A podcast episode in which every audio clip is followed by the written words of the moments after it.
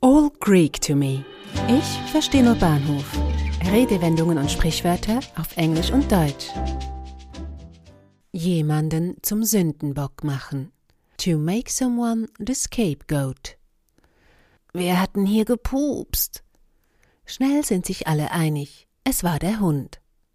Ein harmloses Beispiel dafür, wie meist die wehrlosesten, schwächsten oder in unserem Beispiel nichtsahnenden Mitglieder einer Runde zum Sündenbock gemacht werden.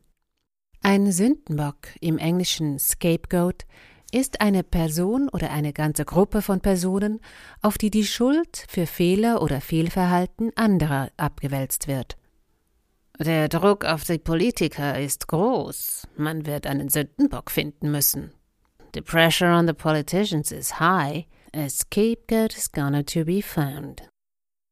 Der deutsche Begriff Sündenbock hat seinen Ursprung in der Bibel und wurde durch die Luther-Übersetzung ins Deutsche eingeführt.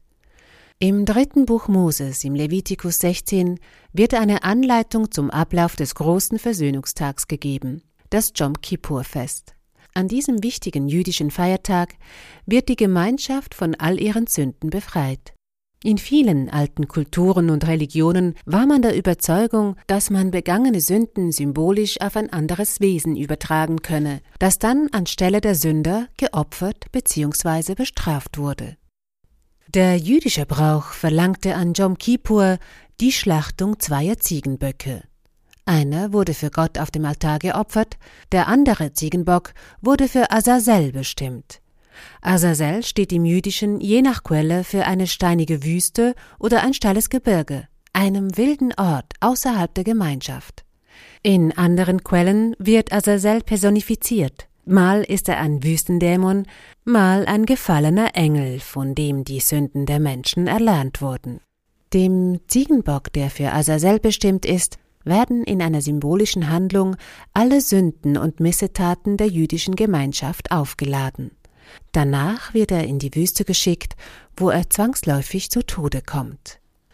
Der Sündenbock trägt somit die kollektive Schuld aus der Gemeinschaft heraus. Das englische Wort Scapegoat stammt ebenfalls aus einer Übersetzung der Bibel. 1530 stellte sich der protestantische Gelehrte William Tyndale der Aufgabe, die hebräische Bibel zu übersetzen. Seine Übersetzung war zwar nicht die erste, doch fand sie dank der Erfindung der Druckerpresse eine weite Verbreitung.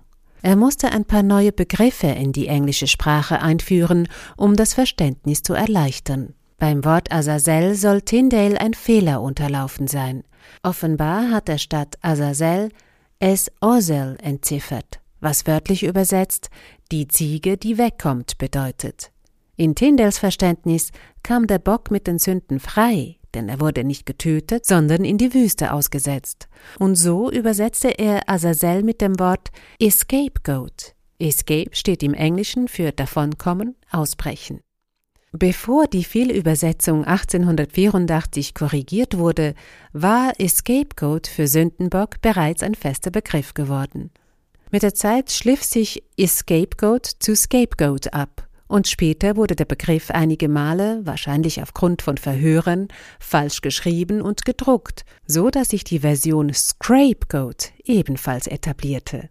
In Bob Dylans Song Ballad in Plain D von 1964 zum Beispiel findet man Sündenbock in der Variante Scrapegoat. Um auf den Sündenbock zurückzukommen, die Rituale beim heutigen Kim Jopur Fest haben sich dem Zeitgeist angepasst. Tiere werden keine mehr geopfert.